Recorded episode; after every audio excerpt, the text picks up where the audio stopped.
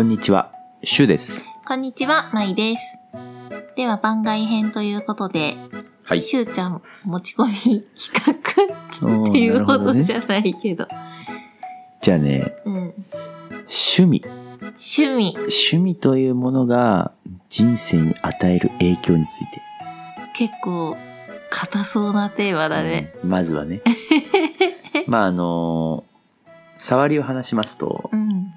僕、釣りが趣味なんですよ。うん。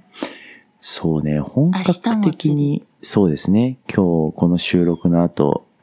あの、ご飯食べたらまた釣りに行くっていう、すごい今俺だ、だからもう今一番幸せを感じてる時間帯でもあるんですけど、あ、そうなんだ。めちゃめちゃ感じてます。遠足に行く前にそうです寝れないぐらいの、基本的に釣り。行く前日って眠り浅いからね。へえ、うん朝早いのにね。全然もう興奮して寝つけないから。へえ、今でもそうですね、本当に。まああの、そう、ざっくり話すとね、子供の頃はよく小学校の時とか、中学校の時とか、まあちょっと開けて大学の頃とか、たまに思い出したかのようにやってたんだけど、で、なんかかん、なんかもう忘れちゃったんだけど、本格的にちゃんとやりたいって、ある日ふと思ったんだよね。舞ちゃんところ結婚した後。なんでだったっけね？なんでだったかな？なんかね、俺の中では確か明確な理由があったんだけど、なんかね、俺はずっとその当時親父に、お前はなんかその原理原則を分かってないとか、根本的に興味というものをこう持ててないぞみたいなことを釣りだけじゃなくて、俺バイクとかも乗ってたんだけど、そういう時に結構いろいろ言われてたのよ。で、俺自身もそういう認識ってあって、本質的なところまで何かに興味を持って、本当に細かいところまで知りたいとかやりたいとかっていうほど何かに熱中したことってあんまりなくて、なんかね、それをもうこうやってインターネットも発達して、まあ、ある種さ、知りたいと思ったことに対してさ、うん知れない世の中じゃないじゃん。うん。すごく簡単に言うと。うん。だから俺でも全部できるんじゃないかなと思って、うんで、なんかわかんないけど釣りをもう一回やろうと思ったんだよね。うん。で、そっからはもう破竹の勢いみたいな感じで、もう、まあね、舞ちゃんはあの一緒に住んでたからよくわかってると思うけど、まあ月に2、3回は確実に行ってたし、まあどんどん道具も買ってそ、う、アマゾンからどんどん物が届いて、そう、もうどんどんお金使って、でも行ってはこういろいろなくしたりとかもしながら、で勉強したりルアーとか、そう、ルアーとか、で、あ、これ、このやり方ってダメなんだとか、うん。なんかすごいそういうトライアンドエラーを繰り返していて、まあものすごいもうハマりまくっちゃってて、うん。で、俺本当に社会人になってからは、もう仕事をするっていうことをとにかく生活の一番のプライオリティに置いて、うん。まあ土日もあるけど、基本的にはもう仕事以外はもうないっていうか、そんなにこう趣味と呼べるようなものもなくて、で、今回この釣りってもの2年ぐらい、待って、そのさ、うんその生活が、もう、5、6年よ。5まあ7年近くね。新卒入ってから、うん。ずーっとだよね。そうそんぐらいだよね。そううんうんだから、ちょっと俺、俺自身もすごいびっくりして、要はもう仕事をそっちのけで、うん会社でアマゾンとか見て、うんあの、ルアーとかずっと探したりとかしてんのよ。一時。うん。で、普通に、しょうもねえ会議とかで、うん。あの、アマゾンでルアー買ってたのよ。うん。マジしょうもねえ会議の時だけよ。とかもやってて、でも本心、心の底から、うん。もう、仕事をとにかく、なんか10、10分とかで終わらして、うん。残りの時間で、上州屋に行って、うん。その上州屋で今何が売られてるのかっていうのをひたすら眺めて、うん。ちょっとこう、買って、うん。家に帰ってきて、そのルアーにリングだけ通すとか、うん。なんかそういう活動がものすごい幸せを感じるうん。って、なんか買い物リストとかをいつも iPhone のメモの中に入れといて、うん。今この仕掛けがちょっと足りなくなってるから、うん。あの気づいた時に買うようにみたいな感じで、こううん備忘録みたいな感じにしてたりとか、もうなんか全てがなんかもう楽しすぎて、うん。これがあるかないかで人生の色が本当に違うって思って、うん。俺はね、このね、何かにハマることの幸せっていうのを、今一度すごい今感じてるますよ。全然飽きる様子もないよね、今基本的にないね。どんぐらい経った？に、2年ぐらいだね、もうね。うん。うん、なんだかんだで。それはさ、まだまだその未開拓ゾーンというかさ、自分がい至らない何かとかさ、追求したい、残されてるエリアっていうものを感じるからっていう。いや、めちゃめちゃ感じるし、やっぱりこう、どんなにさ、何かこう自分のレベル、能力を上げたとしても、うんそれは道具とか、うん。投擲能力とか、準備のする力とかも含めてだけど、うんそれでも釣れないときは釣れないし、うん別にそういうのがなかったとしても釣れるときは釣れるから、うんこのね、不確実性っていうの？うんつまりこう、うん結果がいつも、毎回こう言ったらリターンがあるって状況になったら飽きると思うんだけど、うんうんダメな時の方がなんなら多いわけですよ。うん自然相手にやってることだからさ。うんでもそんな中でバシンと何かが、大きいのが、例えば釣れた時の、アドレナリンの出方が半端じゃないね。だからなんかやっぱりちょっとギャンブル性を感じるかも正直。うんうん。かつその、そのギャンブルで得たお金じゃないんだけど、その魚っていうものを、こうやってこう家に帰ってきて、舞ちゃんがこう美味しいと言って食べてくれるっていう、うん。このなんかね、ちゃんと偏方性があるから、うん。報酬うん、報酬としてね。だからそれも含めて成り立ってるなっていうふうに思うので、もし家族がもう魚なんて食いたくねえみたいなことになってくると、一つ大事なモチベーションを俺は失うかもしれない。うんうんじゃあそこは結構大きなポイントとしてあるってこと、ね、めちゃめちゃ、ゃ大きいよ。ううん。ん。まあ、釣りそのものの話をね、別に細かくすることがしたいわけじゃないんだけど、例えばこう、すごい女性の方でアイドルにこうハマっていて、うん。ファンをやっていて、まあその方のコンサートに行くのはもちろんそうだし、うん。まあ毎日ブログを見たり、うん。こう新しく雑誌でインタビューを受けたら雑誌を買ったりとか、うん。なんかそうやってさ、こう、その方の活動そのものをさ、うん。ウォッチして応援したりする。うん。まあ人たちをいわゆるこうファンだと思うんだけど、やっぱね、ファン活動っていうのの、あの、ドーパミンの出方も、きっとこういう感覚なんだろうなっていうふうに思ったというか、もう多分すべて、すべてを把握したいだろうし、すべてを知りたいだろうしう、ん。もうそのぐらいの勢いでもうこの人をとにかく応援しようとか、うんそういうふうにもうやりきる。なんかね、もう全部やりきりたくなっちゃうのよ。もうこれで行くぞって思ったらう、んなぜ、なぜこれなのか、なぜこれなのかってもう一個一個がもうすごい気になるしう、ん。これはこういうもんとか思いたく、思いたくないというか思えなくて、うん。まあ釣りだったら、なぜここにこういうものをつけなきゃいけないのかということの原理だったり、うん。これはじゃあもっと大きい方がいいのか小さい方がいいのか、これはどこに影響してる、くるのかとか、うん。なんかそういうことを全部潰さないと気が済まなくなってくる。ジャニーズのファンと同じだよね。明星を買う。ポテトも買う。うんポポロも買う。うんっていう、もう、はい、もうインタビューは全部こう舐めた上で、ブログの入会もして、ファンクラブに入って、コンサートにも、この、この会には絶対行って、で、で、バラエティ番組の出演情報チェックして、露出してる回はちゃんと、こう、録画してみて、うんで、目覚ましテレビとかもね、録画してみてう、んこう、編集して撮っとくんですから。うんこう、ジャニーズが出るニュースとかだけをね。うんもうそれは素晴らしいことだと思うし、うんそれをやってる時のその人のやっぱり幸せ度は、こういうことだったんだって思うと、うん俺はなんかこう、全ファンの皆様に、なんていうの、こう、謝りたいというかなんか、あ、こういう気持ちだったんですねと。ファン活動の楽しみっていうのは、うんっていうことを今だからすごい思いますね。うーん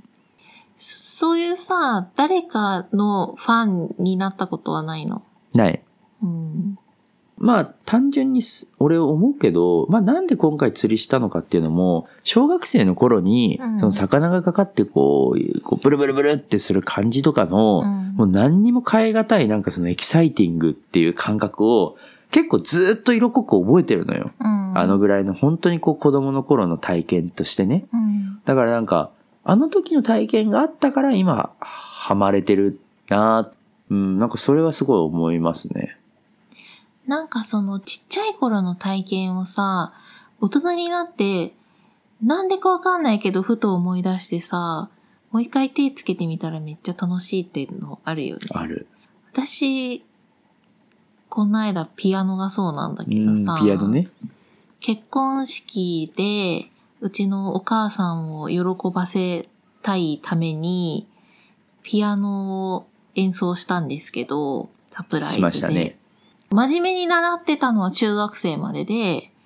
高校の時はなんか学校の行事でチラッと弾くぐらいのとかはあったけど、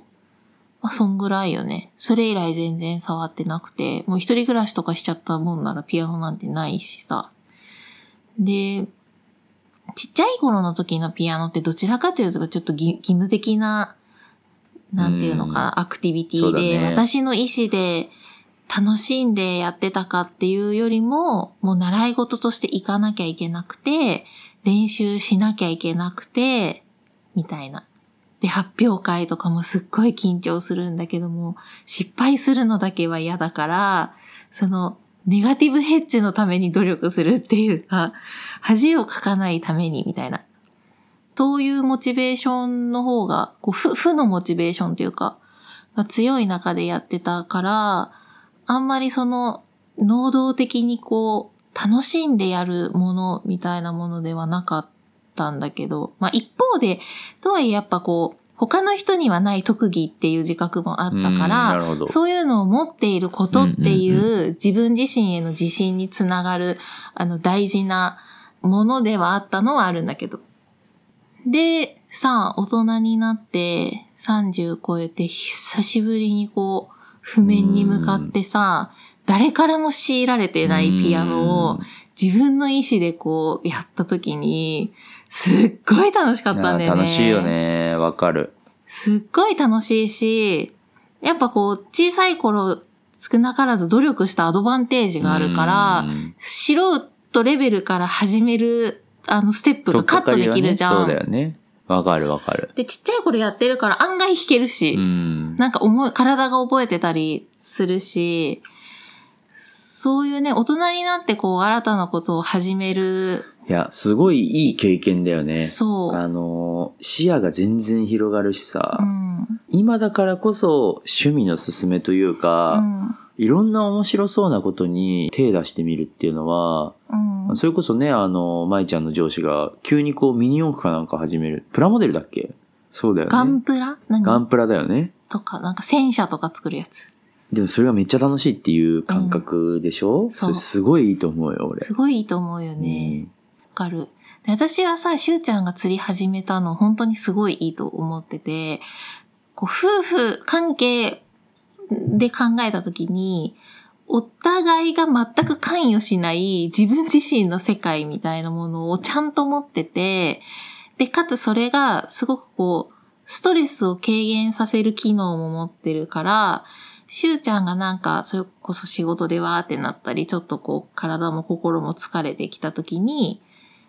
それを解消する術を持ってるっていうさ、人間としての強さってかなりあるじゃん。だから、まあ土日にね、家を開けるみたいなこともあるかもしんないけど、全然どうぞ行ってくださいって感じだしさ、それでね、リフレッシュして帰ってきてくれたら、それは我が家にとってもとってもいいことだし、なんか私たちの間で共有する時間ももちろん大事だけど、それとは全く関係のない自分を満たす何かを持ってる人っていうのはすごい強いなと思うし、んそういう夫婦関係って強いなって思うよね。だからすごいありがたい、そういうのを持ってくれいやいや、てるのは。でもね、君がそういう風に思ってくれるから、この趣味は成り立ってますよ、正直。うんいや、だって周りは全部全部そんな簡単な話じゃなかったりするし、やっぱりこう、僕も釣りスタグラマーなので、100フォロワーぐらいいるんですけど。あ、れもう100人いったの？100フォロワーいるんじゃないかな。えすごい最近ちょっと投稿してないから、ちょっと頻度下がっちゃってきてるんだけど、うん。で、やっぱりこうみんなの、みんなって言っても会ったことないんだけど、こう投稿もやっぱ見てるんだけど、うん。みんなやっぱりこう、家族からの了解を得て、数時間だけやっちゃいましたとか、うん。基本的には家族で旅行に行きました。で、寝静まった、みんなが寝静まった後、数時間だけっていう約束で来てます。みたいな。うん家族との調整の結果、だし家族は基本的にこれを良いと思ってないっていう前提でうん釣りに来てるみたいな説明の仕方すんのよ。もちろうんん照れ隠しとかもあるんだと思うんだけど、うん俺あれあんま良くないなと思って、要はうん家族から疎まれるものっていう風に見えちゃうじゃん。うん。それは。うん。でも、なんていうのかな。そう、さっき舞ちゃんが言ってくれたみたいに、それによって自分が幸せになることが、ひいては家族に幸せになるってことにもつながるものなんだとすると、うん。逆に言うと、堂々とそこに行ってほしいなと思うし、うん。まあ、もちろん程度ってものがあるから、うん。毎日釣りに行くんですとかっていうのはとんでもない。それはもう仕事になっちゃうけど、うん。そうじゃないんだったら、俺はいいんじゃないかなと思うけど、こういうのって、なんだろう、結婚する前に確認しようもないことだったりするから、うん俺はここは本当に助かってますよ。でもさ、その人たち、私も知らないけど、その100人の人たち知らないけど、